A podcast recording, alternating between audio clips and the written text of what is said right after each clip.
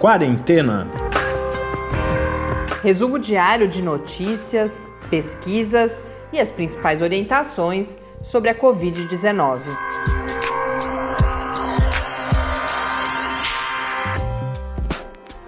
Quarentena, dia 72. Olá, começamos nosso 72º encontro aqui em São Carlos em uma noite fria de terça-feira. Eu sou Mariana Petson. Eu sou Tarso Fabrício. Nós não temos ainda os dados oficiais do Ministério da Saúde, mas estamos gravando um pouco mais tarde hoje, então eu acompanho ao longo da gravação. Talvez tenhamos essa atualização ainda durante o episódio. Mas, segundo os dados da rede Covid, já são no Brasil 388.369 casos e 24.397 mortes. Esse número significaria 924 mortes nas últimas 24 horas. Ontem, o dado na segunda-feira, portanto, já havia sido de 807 mortes.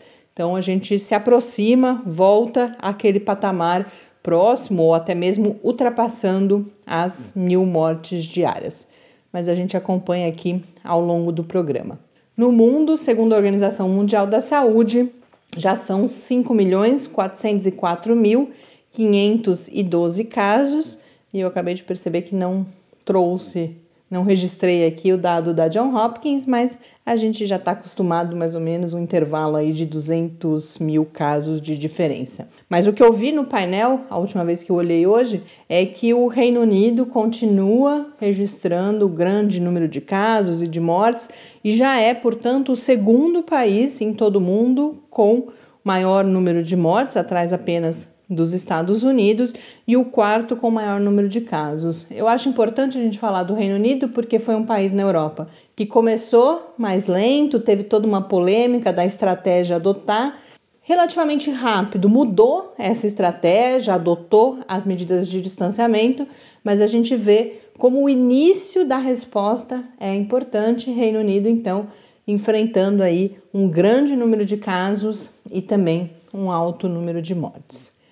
Hoje a gente traz os resultados da primeira etapa da EpiCovid, que é aquela grande pesquisa nacional com testes por amostragem, que primeiro foi realizada no Rio Grande do Sul, sob a coordenação da Universidade Federal de Pelotas, continua sendo conduzida pela UFPEL, mas agora nacionalmente nós ouvimos falar bastante dela nos últimos dias pelos problemas que enfrentou, mas mesmo com esses problemas conseguiu, eram 133 municípios previstos e eles conseguiram atingir a amostra necessária em 90 cidades, dentre elas 21 capitais brasileiras. Então, a gente tem dados importantes sobre uma estimativa da prevalência da COVID-19 no Brasil. Também temos novas revisões das diretrizes para o cuidado com as mulheres gestantes e seus bebês. Essa é uma outra notícia que comentamos aqui, mas antes eu queria cumprimentar uma nova ouvinte. Eu acho que eu reclamei ou lamentei no domingo que nosso e-mail estava muito parado e felizmente muitas pessoas têm escrito, contado para a gente que estão acompanhando, mandado dicas, muitas dúvidas, uma delas inclusive a gente responde aqui hoje, mas quem eu cumprimento então é a Ana Carolina Furlan, que entrou em contato conosco, inclusive estimulou. A gente está com um pão da pandemia aqui para ir para o foro. O Tarso não fez no domingo. A Ana Carolina escreveu falando que mesmo no frio dá para fazer pão. Contou uhum. qual foi a experiência dela com a mãe. O Tarso se inspirou, se motivou. Ou talvez tenha ficado até um pouco constrangido, né, Tarso? Uhum. Uma puxada de orelha. É, na verdade, eu não fiz porque eu tava com preguiça. E aí, hoje fizemos. Ana Carolina, então, o pão já está pronto para ir pro forno. E ela que trouxe uma dúvida também. É, uma é, o, é, o, pão da Yasmin, inclusive, né? Uma curiosidade uh, sobre a formato de curva e daqui a pouco eu respondo para ela também. Então, um grande abraço, Ana Carolina. Muito bom saber que está conosco. Como eu disse, os resultados da Epicovid foram divulgados ontem à noite, mas hoje a gente acompanhou a coletiva de imprensa com quatro pesquisadores envolvidos, dentre eles o professor Pedro Halal, que é o coordenador da iniciativa e é reitor da UFPEL. E os dados, portanto, como eu adiantei, foram de 90 cidades brasileiras. A amostra prevista era de 133 cidades. Hoje, na coletiva, entendi melhor isso, são cidades que eles chamam de cidades sentinela. Então, eles fazem uma ressalva importante de que esses dados não devem ser extrapolados para o conjunto do país. Porque essas cidades sentinela, elas são cidades grandes, muitas capitais, cidades com populações num tamanho significativo. Então, a realidade é. E com algumas características que as tornam mais importantes nesse contexto. E por isso que são chamadas então de cidades sentinela. O professor Pedro Halal falou isso explicitamente, que o objetivo não é nem extrapolar para o país como um todo e também não é entender em profundidade a situação em cada uma dessas cidades, mas sim acompanhar a evolução da pandemia, a participação dos casos assintomáticos, a distribuição, e esses são dados que ainda estão sendo trabalhados e vão estar mais claramente informados em um relatório que está previsto para o final da semana. Por enquanto, foi só o aviso à imprensa, né, o press release, como são chamados esses textos, mas eles vão, por exemplo, estratificar por etnia e raça, por gênero, por faixa etária, então uma série de outras informações além da identificação de casos confirmados. Mas enfim, quais foram os principais resultados? Eles chegaram a uma média, só lembrando para quem não está acompanhando o quarentena ou outras fontes de informação que já falaram sobre isso, o que acontece é que a gente tem uma amostragem em cada cidade de cerca de 200, em alguns casos, pelo que eu vi, 250 pessoas. São amostras construídas com metodologias estatísticas bastante complexas, parecidas com aquelas que a gente está acostumado a ver nas pesquisas de opinião pública em época de eleição, que são consideradas representativas da totalidade da população. E aí, com essas pessoas que são sorteadas, inclusive aleatoriamente, com base nesses critérios, então você tem que atingir um determinado número de pessoas na faixa etária, naquela região da cidade, uma série de critérios aí que são adotados nessas metodologias, mas elas são sorteadas, é aleatório, justamente para não enviesar a, a essa amostra. E aí, com essas pessoas, elas são testadas com testes rápidos para anticorpos, então são pessoas que já tiveram a Covid-19, não é o teste aquele que identifica a presença do vírus naquele momento, e também respondem um questionário onde, por exemplo, é verificada a condição de isolamento daquela pessoa, se ela está circulando, se não está circulando. E o que eles encontraram foi uma média nacional de 1,4% das pessoas com anticorpos, ou seja, pessoas que foram infectadas pela Covid-19. Isso representaria, considerando a população, essa população dessas cidades escolhidas representa um pouco mais de 20%, não a população testada, tá? O total da população dessas cidades escolhidas representa 20% da população nacional. Então a gente vê que é uma, um, uma, uma fatia grande da população brasileira. E aí eles então extrapolam esse 1,4% para a população total dessas cidades e chegam a uma proporção de sete casos estimados de Covid-19 para cada caso confirmado. Isso significaria um total, por exemplo, para a cidade de São Paulo, de 380 mil casos. 380 mil casos, a gente falou inicialmente, agora já não vale mais essa observação, porque na coletiva eles falavam 380 mil é mais do que o total de casos para o Brasil, já não é mais, porque a gente já está em 388 mil. Mas até ontem, 380 mil, que é o, o número que eles estimam só para a cidade de São Paulo, já é maior do que o número total de casos no Brasil. Então a gente vê aí, eles até esclareceram, eles não gostam de chamar de subnotificação, eles chamam de subestimativa, se eu não me engano, porque a gente não está falando só dos problemas de notificação, mas a gente está falando de casos assintomáticos. Porque a hora que eles vão e testam aleatoriamente, eles identificam casos que a pessoa nem sabe que estava doente e eles apontam isso como um dos principais problemas, porque então, para cada uma pessoa que sabe que está doente, nós teríamos sete outras que não sabem e podem estar circulando e transmitindo o vírus para outras pessoas. Mas de qualquer forma, essa proporção já é inferior à que eles encontraram para o Rio Grande do Sul, que se eu não me engano era de 1 para 11. Então a gente percebe, ou pode ser que o que esteja acontecendo é uma diminuição dessa subidentificação por conta da elevação gradual do número de testes que são aplicados no Brasil, embora ainda seja um número bastante inferior àquele que poderia ser considerado ideal. Outros desdobramentos importantes desses primeiros resultados, um deles que eles destacam bastante, é uma grande preocupação com a região norte do país. E antes disso, é importante dizer: o que eles percebem é um quadro de muita heterogeneidade entre as regiões brasileiras, ou seja, dados bastante diferentes. Eles falam é como se fossem várias pandemias dentro de um mesmo país. Em estágios gente... diferentes, né? É, e com impactos eventualmente, a gente não sabe né, qual é o futuro, mas eventualmente pode ser que a gente tenha impactos diferentes, inclusive.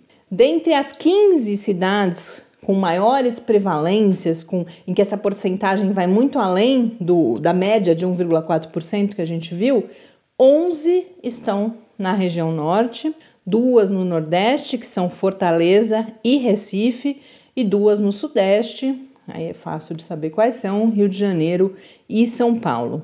Um outro dado que eles destacam, dentre essas com maiores prevalências, algumas que eu já digo quais, têm porcentagens de pessoas infectadas acima dos 10%. E eles falaram bastante nisso na coletiva que essa, esse dado, esse, essa prevalência maior que 10% é rara na literatura para todos os outros países. Então a gente percebe aí a especificidade do que está acontecendo na região norte do país e especialmente no Pará. Das cinco cidades que têm prevalência maior que 10%, três estão no Pará, que são breves, a maior, assim, que tem um número maior, 24,8%, Castanhal, com 15,4%, e Belém do Pará, com 15,1%. Mas temos também Tefé, no Amazonas, com 19,6%, e Manaus, com 12,5%. Com menos de 10%, mais 9 e pouco, pelo que eu me lembro, já estava Macapá, no Amapá, que a gente sabe que é um estado que também está com uma situação grave. E aí, por causa de uma pergunta, o professor Pedro Halal adiantou um resultado que é preliminar, ele, por isso que ele falou do relatório que sai mais para o final da semana, mas os dados indicam a possibilidade de haver uma maior prevalência entre indígenas, o que poderia ser extrapolado para maior suscetibilidade e para a explicação desse quadro que a gente está vendo no Pará, no, no, Amazonas. Mas tudo isso são conjecturas, ele fez, ele falou isso claramente, mas eles estão começando a olhar essa estratificação para entender também o que está acontecendo. Em São Paulo, a porcentagem é de 3,1%, então obviamente acima né, da média nacional, e no Rio de Janeiro, 2,2%. Como eu disse, eles coletaram também dados de distanciamento a partir da resposta das pessoas, do quanto tem saído, não tem saído de casa, e aí as percentagens vão. A mais alta é 69% em Santa Catarina, outros estados em que é baixo, mas ainda está no extremo mais alto, são Rio de Janeiro com 68,3, é o segundo, são Paulo não é o terceiro, mas está ali na, nas que tem maior distanciamento, com 63,3%, e o índice mais baixo de 46,8% em Alagoas. Mas a gente percebe aí uma disparidade com o isolamento medido por celulares, por exemplo. Pode não ser isso, mas uma hipótese é que as pessoas, ao dizer se estão ficando em casa, relatem mais, ah, estou ficando, do que de fato estão, porque realmente as porcentagens são superiores àquelas que vêm sendo medidas pelos dados de deslocamento a partir das redes de telefonia celular. E aí, só para finalizar, alguém perguntou sobre a questão: bom, com esses dados, o que vocês acham do relaxamento do distanciamento? Os quatro pesquisadores ali presentes falaram, mas fazendo a ressalva que esse não é o objeto da pesquisa, mas como são vários deles epidemiologistas, deram ali a sua opinião e foram unânimes em falar que não é momento para relaxamento, que não há evidências de uma diminuição do número de novos casos, que seria assim o ponto de partida para qualquer medida de relaxamento. E um último dado interessante que um dos pesquisadores falou, que a população está sendo dividida nesse momento em 60% das pessoas sendo um grupo de baixo risco, que são as pessoas mais jovens, sem comorbidades, 20% são os idosos e as pessoas com comorbidades, mas ele chama atenção, ele pôs essas porcentagens todas, não é dado da pesquisa também, tá? Era só um comentário dele ali. Mas chama atenção que ele fala em 20% de outras pessoas, isso quando ele, ele, isso surgiu no contexto do debate sobre distanciamento. Essas, esses 20% são aquelas pessoas que têm contato com as pessoas do grupo de risco, aquelas pessoas que são responsáveis pelo cuidado, por exemplo, de idosos, seja porque estão no mesmo domicílio desses idosos, seja porque precisam se deslocar para, para o cuidado com essas pessoas, e ele destaca como as medidas de relaxamento colocam essas pessoas em risco e, eventualmente, daí também as pessoas do grupo de risco, mesmo que isoladas. Então, a necessidade de um cuidado extremo das pessoas responsáveis por esse cuidado. Esses são, então, nesse momento, os resultados de destaque da pesquisa EpiCovid. Até o fim da semana devemos ter mais novidades. E o Imperial College de Londres também divulgou hoje novos dados para um conjunto de países. Semanalmente eles fazem uma estimativa do famoso R, já agora nosso amigo, não amigo, mas quer dizer, a gente quer que ele seja nosso amigo, que ele se aproxime de um, caia abaixo de um, mas algo com que a gente foi se familiarizando ao longo dessa trajetória aí de pandemia. Eles estimam o R para vários países, ou seja, a taxa de, de multiplicação, né, de reprodução da doença, e também o número de mortes previstas para aquela semana. Para o Brasil, o R previsto é de 1,31, ou seja, ainda acima e bastante acima, esse 0,31 aí parece pouco, mas é significativo, significa que a pandemia não está sob controle, está crescendo e que, mais uma vez, reforça aquela indicação de não haver distanciamento. E a estimativa de mortes é de 9.010 mortes para esta semana.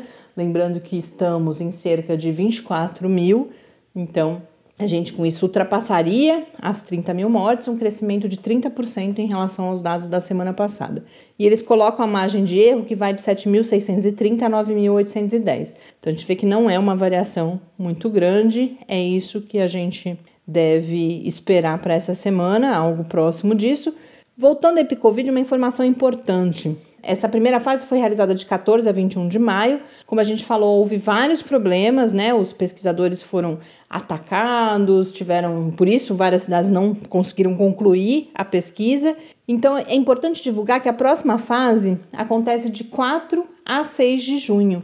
Então, quem está nos ouvindo, se puder verificar a lista de cidades e a, se a sua cidade estiver incluída, você pode ser um multiplicador dessa informação de que os pesquisadores estarão batendo na porta das pessoas, realizando os testes. Eles também falaram bastante que estão tomando todas as providências para que esse tipo de problema não volte a se repetir na próxima fase. Então, repetindo de 4 a 6 de junho, os resultados detalhados por cidade, inclusive, estão no documento que a gente divulga lá no nosso site, que é o www.lab.fiscar.br barra quarentena news. Nessa área, diariamente a gente coloca as principais notícias comentadas aqui no Quarentena. Uma outra informação que eu complemento de ontem, ontem a notícia que ganhou repercussão foi que os Estados Unidos fecharam as suas fronteiras para brasileiros e a partir de amanhã também para estrangeiros que tenham passado pelo Brasil nos últimos 14 dias, isso gerou repercussão. Mas aí hoje eu vi numa matéria na Folha de São Paulo, eu acho importante trazer essa informação aqui, que esse fechamento de fronteiras no mundo tem sido uma medida comum no contexto da Covid-19 e há alguns outros países em que brasileiros não podem entrar. Então, além dos Estados Unidos, a lista que aparece lá, Canadá, nenhum estrangeiro pode ingressar. Na União Europeia, essa proibição foi prorrogada até o dia 15 de junho. No Japão, alguns países, inclusive o Brasil, na China, nenhum estrangeiro entra. Na Índia, no Uruguai, no Paraguai, Venezuela, Equador e Colômbia, os voos internacionais estão suspensos para todas as pessoas.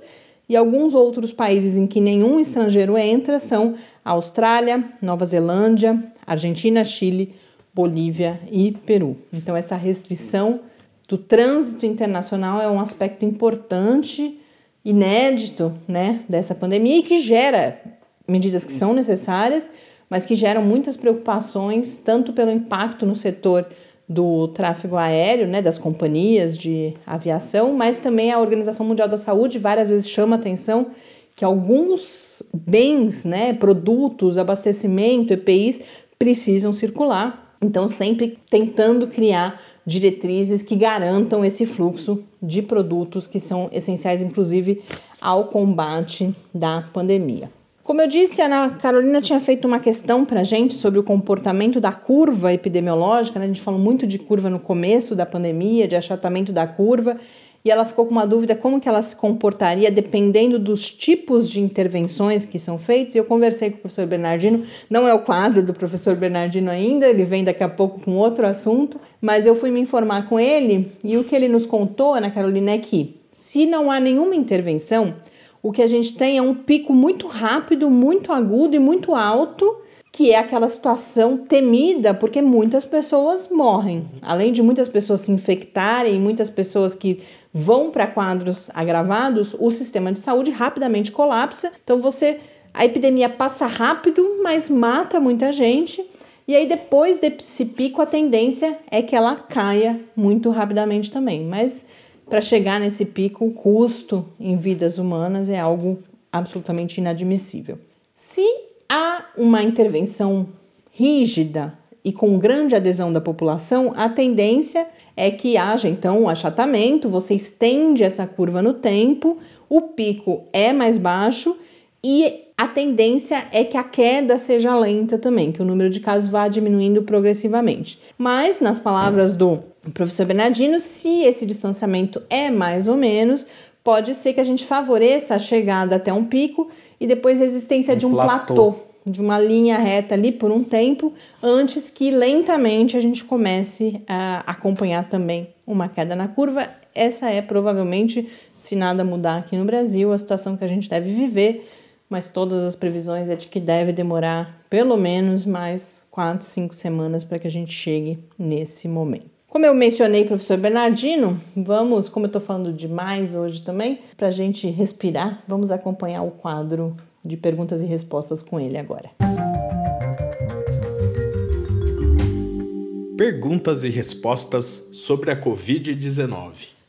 Professor Bernardino, com a necessidade de ficar em casa, para muitas pessoas, pedir comida, os serviços de delivery, tornou-se uma opção importante. Há algum risco no uso desses serviços? ou se todos os cuidados forem tomados, essa é uma opção válida. E que cuidados são esses? Olha, 100% seguro não é, mas é possível minimizar o risco desse tipo de oferta ou de serviço. Uma delas é o seguinte: o produtor do alimento, a pizzaria ou a loja que for fornecer o produto, tem que adotar todas as medidas de segurança contra a transmissão de doença viral, de Covid, para não contaminar o alimento ou o produto que ele está oferecendo. Então, as pessoas que vão manipular o alimento, a forma de armazenar o alimento, de conservar, tem que seguir o maior rigor possível de toda a regra de higiene que é adotada para manipulação e conservação de alimentos nos estabelecimentos que comercializam esses produtos. Além disso, insistir que os funcionários usem máscara, usem luva e tenham todas aquelas medidas protetivas de transmissão de doença respiratória. É, o trabalhador dessas produção de alimentos, ele precisa ter consciência de que é o seguinte, o alimento é como se fosse uma outra pessoa para quem ele não pode transmitir a Covid. E todas as medidas de segurança que ele puder usar para não transmitir para o alimento o vírus, ele precisa fazer. O transportador também, né? O, o, o rapaz da motocicleta que vai entregar, ou do carro que vai entregar o alimento. Essa pessoa tem que, antes de pegar o, o produto, mesmo embalado, ele tem que lavar as mãos e passar álcool gel nas mãos, ele tem que usar máscara durante todo o expediente de trabalho e de entrega do equipamento, do, do, do, do alimento, né? ele na hora que ele for entregar, ele precisa ter uma distância de no mínimo dois metros da pessoa que vai receber o produto na porta da casa, não é? E a hora que ele fizer uma entrega, ele passa álcool gel na mão antes de fazer outra entrega, que às vezes ele vai fazer duas, três entregas de uma vez só. Então, entre um e outra, passar álcool gel na mão, é, não tirar a máscara de jeito nenhum, manter o uso da máscara o tempo todo que estiver trabalhando com isso. Então, assim, aqueles cuidados gerais as pessoas precisam ter e precisam talvez até radicalizar esses cuidados. Agora, eu acabei de receber em casa uma pizza que foi entregue dessa maneira. Então, o que, que eu vou fazer? Eu vou lavar a minha mão, eu vou abrir a embalagem da pizza, vou colocar essa pizza no forno, vou tentar deixar ela em 50 graus por uma meia hora, pelo menos. É, mesmo que a pizza já esteja é, assada, eu preciso aquecer novamente é, de preferência, pedir alimento pré-cozido para eu terminar de assar ou terminar de, de, cozinhar em casa. Isso fica mais seguro, inclusive. Agora, é, receber o alimento e já ir servindo sem antes aquecer não é seguro, porque se ele tiver é, sofrido qualquer contaminação no caminho, é importante então que seja descontaminado por um aquecimento de aí uma meia hora por 50 graus para que evite a transmissão da Covid. E todos aqueles cuidados de higiene que a gente já orientou e vem orientando em relação à questão da Covid, é importante ter no cuidado com essas coisas. Obrigada, professor Bernardino. Até amanhã. De volta aqui no Quarentena, para a gente encerrar, eu vou retomar um assunto que há algum tempo a gente não fala. Ah, amanhã a gente vai falar de cachorro, hein? De cachorro e de mudanças na vida diária, que tinha uma pesquisa da Fiocruz que eu tinha separado para hoje, mas já está um pouco longo. É, porque não sei, talvez vocês tenham ouvido a participação Eles aqui. continuam animados, Exatamente, né? Exatamente, do Pepe e da Bela. Para quem não conhece, são os nossos dois produtores executivos aqui do programa. Então, hoje meio magoados, faz tempo que a gente não falava deles e hoje, coincidentemente, eu vi uma, um texto publicado num blog sobre cachorros, muito interessante sobre o que acontece com os cachorros, com o isolamento, com a proximidade dos donos que estão em casa e medidas para evitar estresse, tédio, que podem resultar em problemas comportamentais, tipo ficar lutando na porta aqui do quarto em que a gente está gravando para chamar atenção. Mas amanhã a gente fala dessa matéria então. Mas o assunto que eu queria abordar é gravidez e puerpério, né? O momento em que as mulheres estão com seus bebês recém-nascidos. Essa é uma preocupação muito grande durante a Covid-19. É um momento cheio de dúvidas e de ansiedade sempre. E é uma situação também que ainda há pouco conhecimento, mas recentemente foram publicadas novas revisões de literatura com diretrizes para os cuidados com gestantes e uh, mulheres e recém-nascidos né, no pós-parto. E essas diretrizes reafirmam em grande medida o que já tinha sido colocado em pesquisas anteriores, em posicionamentos anteriores das associações da área de ginecologia, obstetrícia, pediatria e outras especialidades médicas e de outras áreas da saúde aí relacionadas a esse momento de gravidez, nascimento e primeiros meses de vida dos bebês. Eu menciono aqui dois estudos, um foi publicado no Journal of Clinical Medicine com a participação inclusive de uma pesquisadora brasileira, a Roseli Nomura, da Unifesp. Vou tentar, inclusive, decidir hoje tentar entrar em contato com ela, porque aí a gente pode ter ela contando um pouco mais para a gente aqui.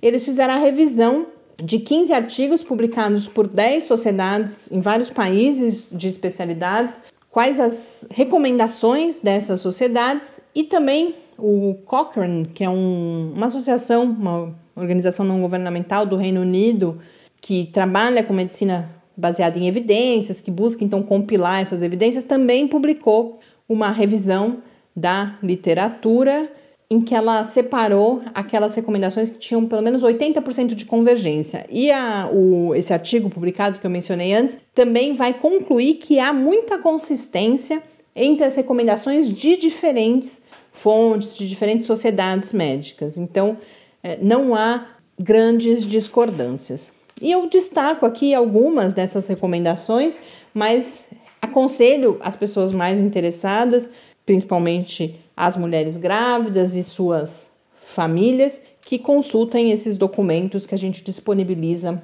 lá no site do Lab também. No pré-natal e os momentos antes do parto, algumas recomendações são a prática da telemedicina, das consultas à distância, sempre que possível, que, portanto, as visitas presenciais aos consultórios médicos e hospitais sejam realizadas só quando não for possível fazer isso à distância. É lógico que nós estamos falando de recomendações para os Estados Unidos e para o Reino Unido, ou que foram produzidas nos Estados Unidos e no Reino Unido. A gente tem que avaliar aqui no Brasil a existência desse tipo de serviço. Se não, é importante manter todas as consultas pré-natais, conversar com seu médico, principalmente, para ajustar essa rotina.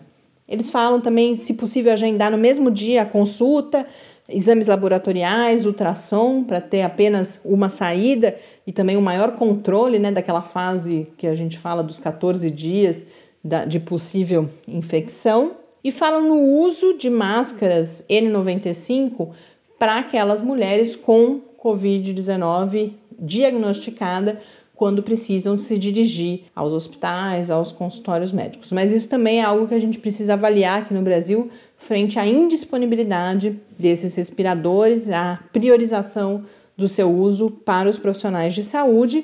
Então, a opção é o uso da máscara cirúrgica ou da máscara de pano. No parto, a recomendação mais importante que se mantém é que o momento do parto e o modo de parto, ou seja, se cesárea, se parto vaginal, essa decisão deve seguir as indicações obstétricas rotineiras. Ou seja, o que isso significa? A indicação de cesárea é a mesma de todos os outros casos. Covid-19 não é motivo para a realização da cesárea exceto nos casos em que, claro, a saúde da mãe ou do bebê já está comprometida, o que é a recomendação obstétrica uh, para se eh, sempre, né? Então nada muda porque há o diagnóstico de Covid-19. O ideal é que só uma pessoa esteja uh, acompanhando a grávida, isso nesses documentos, e que todo mundo ali, profissionais de saúde, gestante, uh, estejam usando os equipamentos de proteção. No pós-parto, a recomendação é para uma saída rápida do hospital, um dia para o parto vaginal, dois para cesárea, isso para evitar a, a contaminação. E a separação entre mãe e bebê, ou que a mãe não amamente, não é algo a ser encorajado, mas há uma série de medidas de precauções a serem tomadas, que são a higiene respiratória no momento da amamentação, uso de máscara, lavar as mãos antes e depois de tocar os bebês, que as superfícies sejam constantemente desinfetadas. Então, eh, essas são as principais recomendações. É claro que o Brasil tem, as sociedades médicas brasileiras têm os seus próprios documentos, vale a pena consultar, especialmente padrões como esse, por exemplo, de tempo de hospitalização, qual máscara usar, mas é, o, o principal é mostrar que o conhecimento que se tem continua indicando que muito pouco muda no, não há um, inter, um, impacto ainda evidenciado, então, portanto, é muito provável que não haja da Covid-19 no bom término da gravidez, na saúde do bebê. E eu escolhi falar sobre tudo isso hoje também, porque foi divulgado, e eu temo que ganhe visibilidade nos próximos dias, os resultados de um estudo sobre a identificação de danos à placenta em 16 mulheres diagnosticadas com Covid-19. Danos no exame patológico ali de observação. Mas, primeiro, nesse estudo, todas as mulheres chegaram sem problemas ao fim da gravidez, todos os bebês nasceram e estão saudáveis. Então, na repercussão entre especialistas que eu vi desse estudo, ele é comemorado, inclusive, porque na SARS, por exemplo, foram identificados problemas na circulação sanguínea ali na placenta. Então, se essas 16 chegaram a bom termo, embora a outra observação seja que é um estudo muito pequeno, 16 é um número bastante baixo, e também vários especialistas comentaram problemas metodológicos no tratamento desses dados. Então, não se assustem caso isso vire manchetes do tipo danos à placenta devido à Covid-19. A repercussão que eu vi destaca esse conhecimento de que, ao que tudo indica, felizmente, a gente não tem problemas sérios decorrentes da Covid-19 na situação de gestação e nos recém-nascidos. Eu compartilho lá na área do Lab também essa repercussão entre especialistas. Cumprimentei o ouvinte no começo, falei muito, mas não divulguei os endereços para vocês falarem com a gente. Quem tiver dúvidas, sugestões, O e-mail é o podcastquarentena@gmail.com e no Twitter nosso perfil é o QuarentenaCast. Uma boa noite para todo mundo, bom dia para quem nos acompanha no início da quarta-feira. Um grande abraço e até amanhã no próximo episódio de Quarentena Não. Eu atualizei aqui enquanto estava enrolei um pouco na despedida. Nós temos o número de mortes para hoje são 1039 as novas mortes por SARS-CoV-2 registradas nas últimas 24 horas aqui no Brasil. Até amanhã, agora de fato. Até amanhã e fique em casa. Quarentena é uma realização do Laboratório Aberto de Interatividade para a Disseminação do Conhecimento Científico e Tecnológico da Universidade Federal de São Carlos, o LAB da UFSCar, do Centro de Desenvolvimento de Materiais Funcionais, CDMF, e do Centro de Inovação em Novas Energias, o CINE. Pauta, produção e apresentação: Mariana Pezzo e Tárcio Fabrício. Arte e design de Henrique Mateus. Desenvolvimento web: Eduardo Martins. Edição de áudio: Lucas Stefanuto. Apoio Fundação de Amparo à Pesquisa do Estado de São Paulo.